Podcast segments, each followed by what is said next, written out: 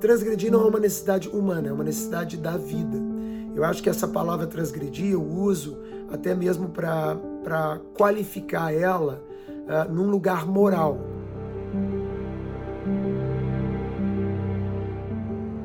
O filme Alma e Moral, que reflete sobre os conceitos de corpo e alma, tradição e transcendência, obediência e ruptura, através do livro A Alma e Moral, publicado pelo rabino Newton Bonder, está disponível no YouTube do canal Curta.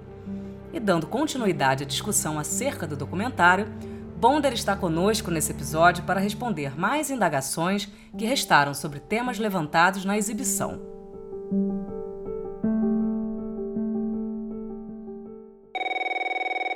Olá a todos, Newton Bonder.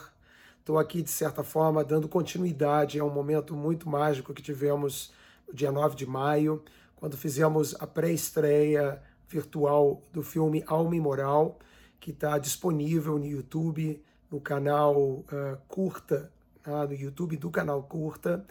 E quem quiser pode ver gratuitamente, está temporariamente disponibilizado como uma maneira até de nesse momento de mais né, de estarmos em casa e em isolamento, de oferecer, trazer cultura e uma mensagem que o filme eu acho tem muito importante. E nós tivemos uh, logo depois uma live que permitiu uma interação e troca com algumas uh, perguntas que foram feitas. Várias perguntas ficaram não respondidas e esse podcast aqui, de certa maneira, está interagindo com algumas das perguntas que ficaram naquela noite e vou de alguma maneira tentar uh, é, responder algumas delas. E uh, uh, para aqueles que não viram o filme, repito, está disponível, podem vê-lo, mas rapidamente é um filme que tem uma mensagem muito importante para os nossos tempos, uma mensagem de tolerância, uma mensagem é, que foi colhida em entrevistas feitas no Brasil, uh, nos Estados Unidos e Israel. Uh, eu sou rabino e faço um olhar de algo que parece muito particular. Né? Vou buscar numa tribo específica, que é a minha tribo, é, uh, questionar essa, essa ideia presente no livro, né? onde eu faço uma inversão, onde eu digo que o nosso corpo é a parte de nós que deseja ficar no lugar mais confortável, Uh, o corpo tem esse lugar uh, né, de querer é, estar é, é, né, descansado, sem esforço, né, de alguma maneira, e a alma sendo o aspecto, digamos, nosso, uh, que faz movimentos mais ousados, que é a parte, digamos, animada, literalmente, de, de todos nós, e que é, nos empurra na direção uh, de novas aventuras, mas, aventuras e, e, principalmente num caminho que é evolutivo, da gente sair de um lugar onde a gente tem as coisas mais ou menos controladas e onde a gente possa expandir os nossos horizontes. Mesmo em tempos é, bíblicos, quando você tem esses personagens, todos eles não são personagens acomodados, eles são personagens que estão tentando ampliar essas fronteiras é, do ser humano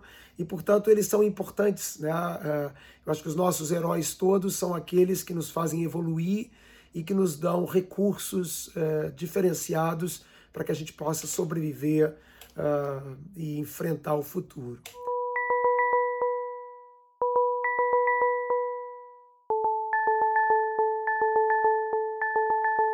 Então eu vou tentar responder algumas das perguntas que foram feitas, vou mencionar os nomes aqui das pessoas que deixaram as perguntas e tentar contextualizar uh, dentro ali da temática uh, do filme.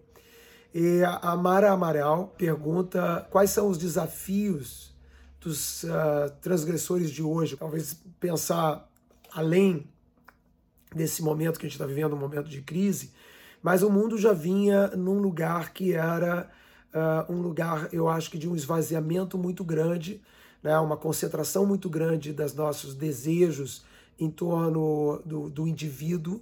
Né?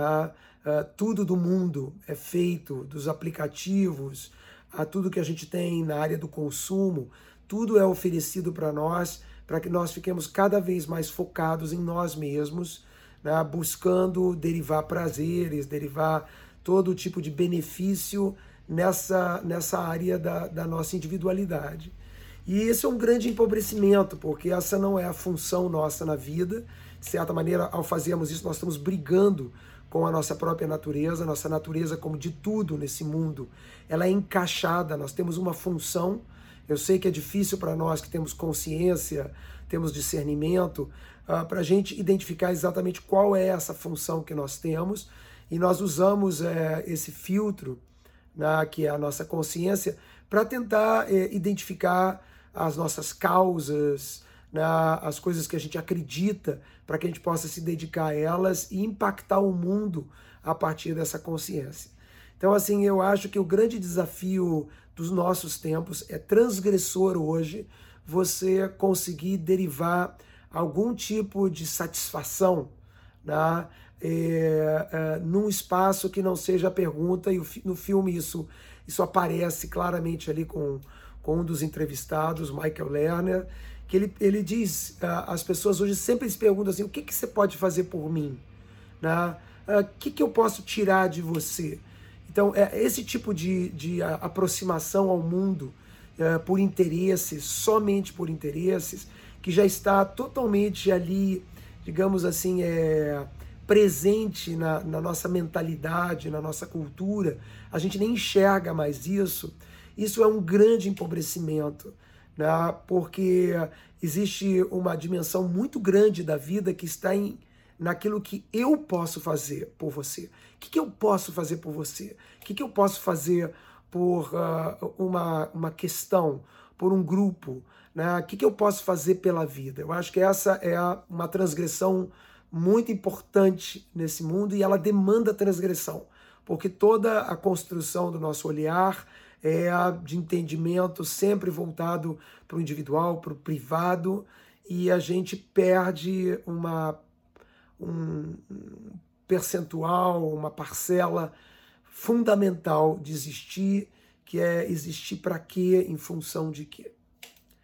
Também a Alana, uh, ela faz uma pergunta também sobre transgredir, sobre transgressão, é, e ela pergunta: é, transgredir é uma necessidade humana?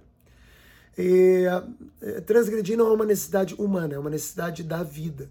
Eu acho que essa palavra transgredir eu uso até mesmo para qualificar ela uh, num lugar moral. Né? Lembrando que o nome do filme, da peça, do livro originalmente, era Alma Imoral. Uh, por quê? Porque tudo que a gente faz, uh, digamos assim, que, que é um, um experimento de aperfeiçoamento, uma evolução nas nossas vidas, aos olhos de uma certa um, um status quo ou à luz de uma certa moral mesmo, né? Isso aparece como alguma coisa imoral, como algo transgressor. Uh, então, todos aqueles que são pioneiros, todos aqueles que fazem coisas que vão além do seu tempo, uh, eles são sempre olhados como imorais. Nós temos uma época, nós que vivemos numa época de tanto reconhecimento e respeito à ciência, uh, houve época, uh, séculos atrás, onde era considerado imoral você apresentar uh, alguma teoria científica que pudesse, de alguma maneira, entrar em, uh, em contradição com dogmas religiosos e assim por diante. Então, é, veja que imoral aqui não é necessariamente alguma coisa ilícita ou errada, mas era simplesmente algo que era fora do seu tempo. Era uma, um, uma mentalidade que ia para além da mentalidade da sua época.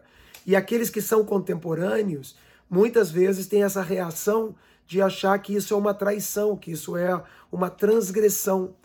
Então, assim, por que, que a trans, transgredir é importante? porque você não avança, você não evolui, você não cresce se você não experimenta fora daquele espaço de conforto em que você vive. Toda criança ela, ela faz travessuras, as travessuras são transgressões e ela se responsabiliza por aquilo, ela vai aprendendo a se responsabilizar pelo que ela faz, mas ela, de uma maneira muito viva, porque isso é a vida, né?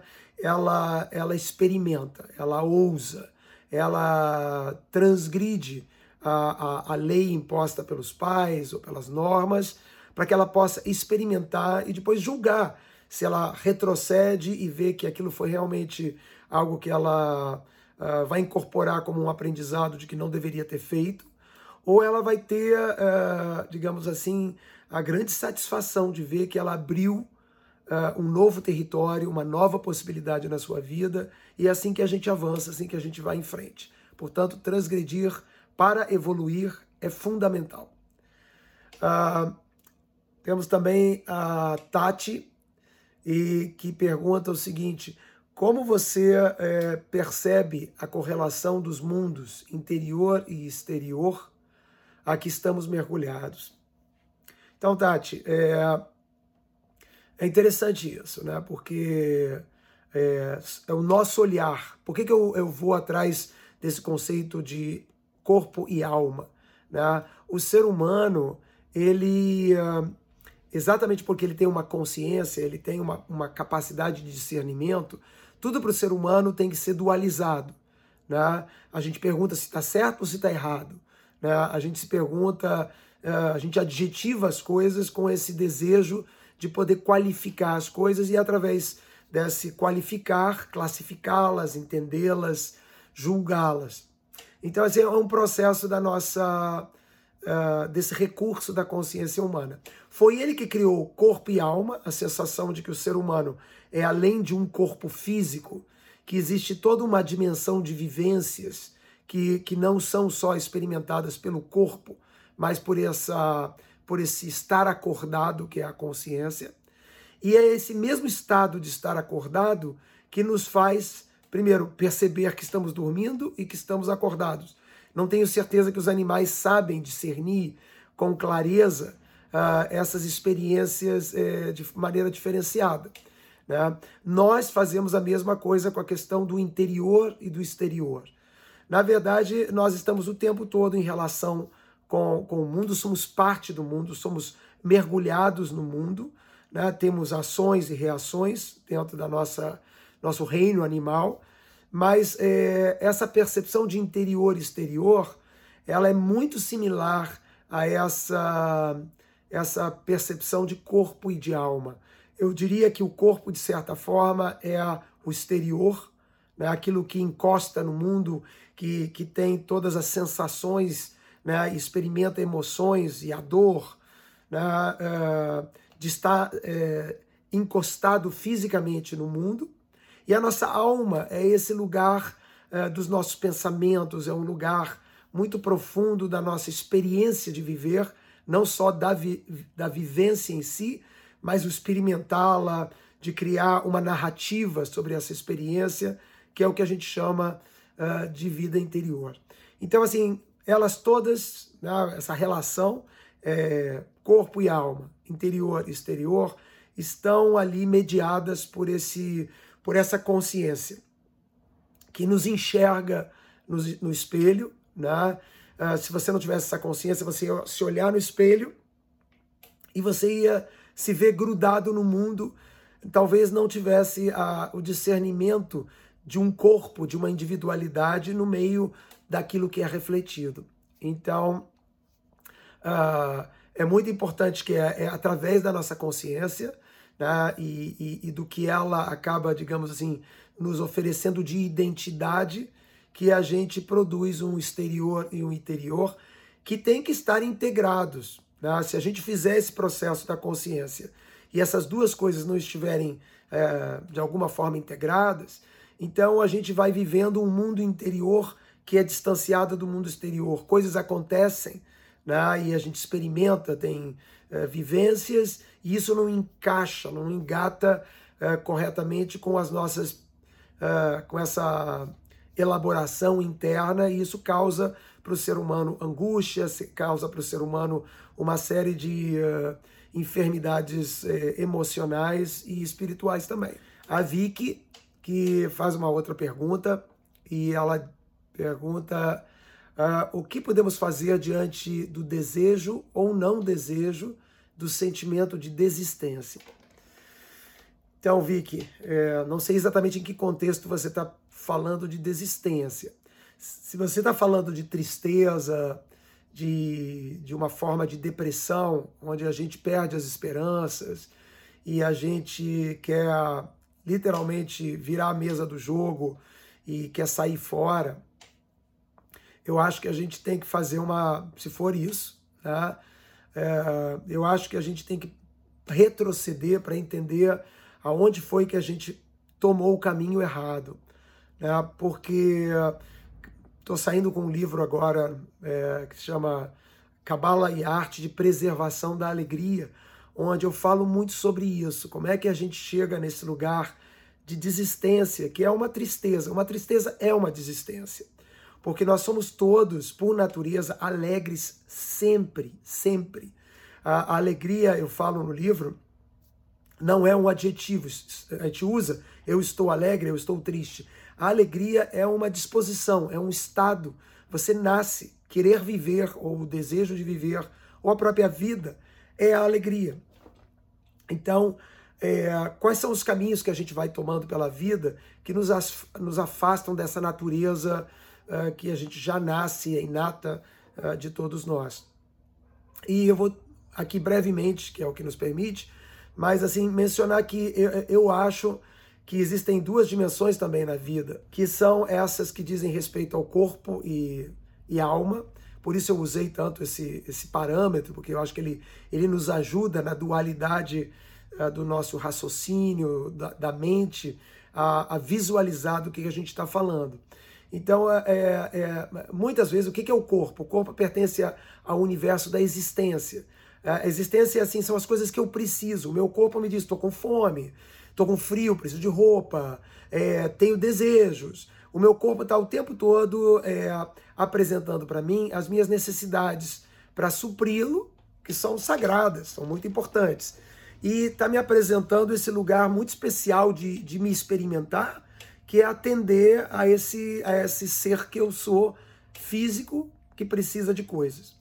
Mas existe uma outra dimensão, que é a dimensão que não é do existir físico, corporal, mas que é do viver, que aí eu uh, né, linkaria com a alma, e que é justamente o momento em que você. São as áreas da vida em que não é sobre o que você pode fazer mais para si, né, por demandas do seu, das suas necessidades, mas o que eu posso fazer para o outro. Como que eu impacto o mundo? Quando a gente sente que a gente não está impactando o mundo, que, gente, que não faz a menor diferença a gente existir ou não existir, isso nos leva a uma tristeza existencial, que talvez seja essa tal desistência que você está falando. Então, assim, é, eu diria que quando a gente tem essas sensações que aparecem na vida de todos, não é assim, não é um grupo, o grupo dos tristes e desistentes e o grupo daqueles que são alegrinhos, então aí os uh, vencedores e os losers.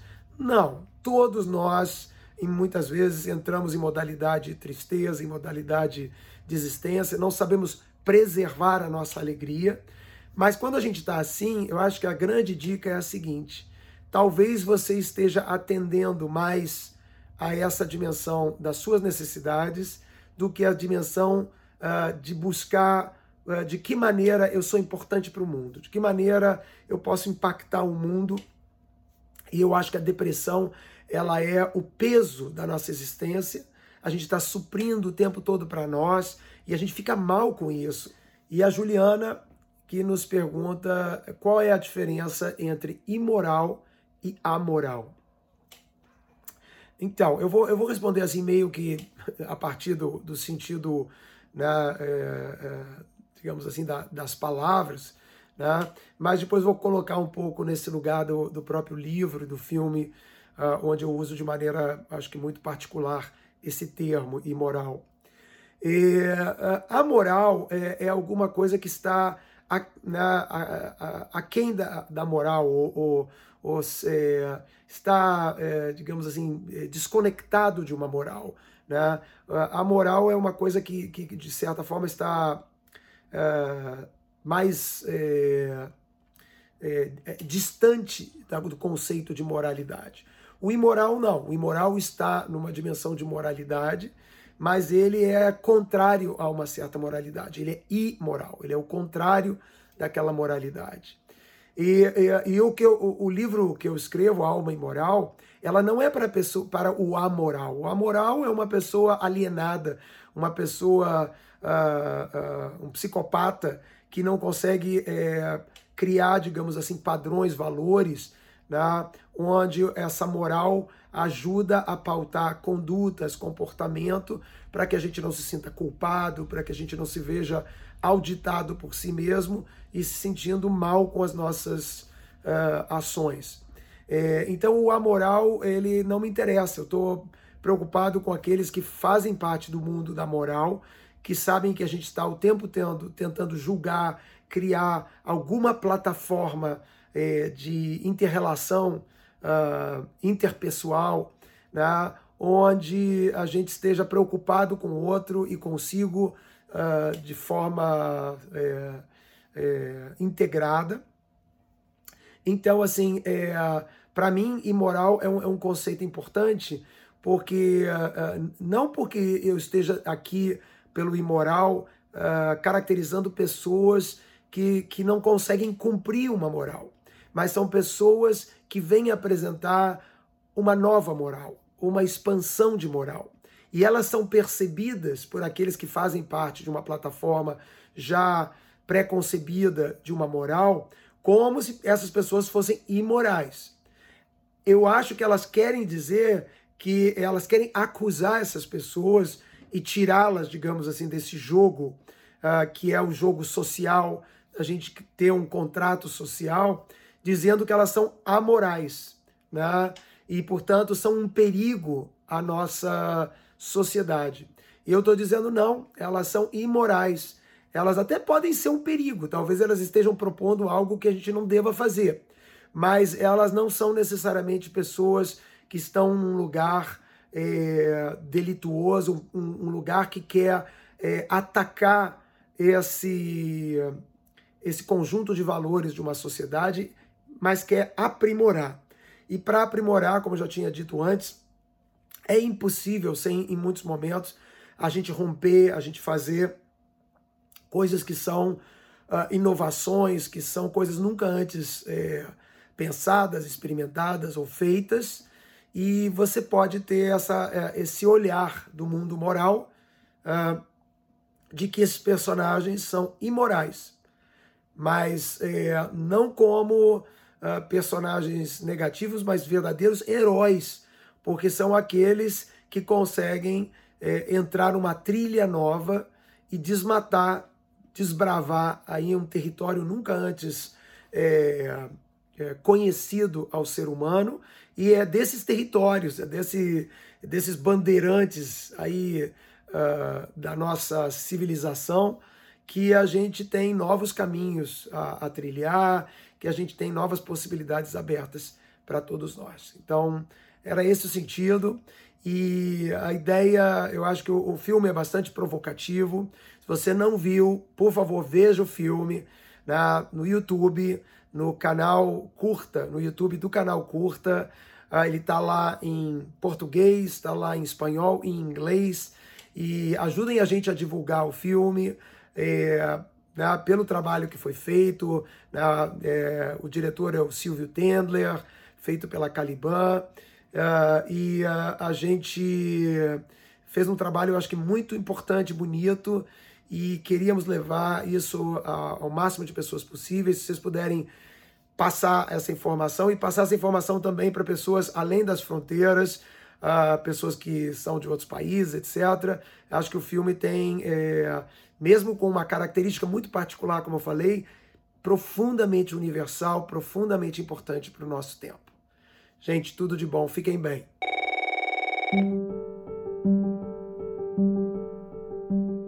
Ainda não assistiu? Aproveite que é de graça através do YouTube do canal Curta. O Matéria Bruta é uma realização do canal Curta. Produção de Marina Birdman, entrevista e edição por Juliana Zalfa, voz de Flávia Mano e assessoria de Francis Carnaúba. Na próxima segunda, dia 1 de junho, assista à estreia de Rock Brasília, Era de Ouro. História dos jovens brasilienses que, liderados por Renato Russo, depois de longo caminho e obstáculos, vem a consagração e o sucesso de suas bandas de rock.